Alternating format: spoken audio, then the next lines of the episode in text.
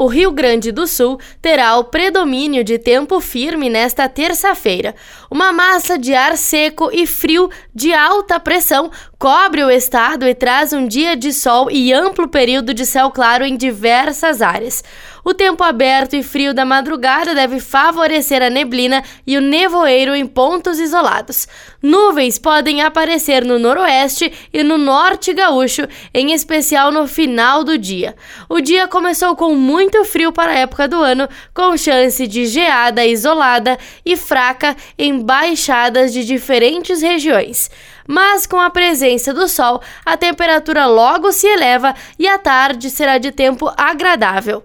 Em Porto Alegre, o sol predomina nesta terça-feira com marcas entre 10 e 21 graus. Já na Serra Gaúcha, a mínima fica na casa dos 6 e a máxima chega aos 19 graus. Da central de conteúdo do Grupo RS Com, repórter Paula Bruneto.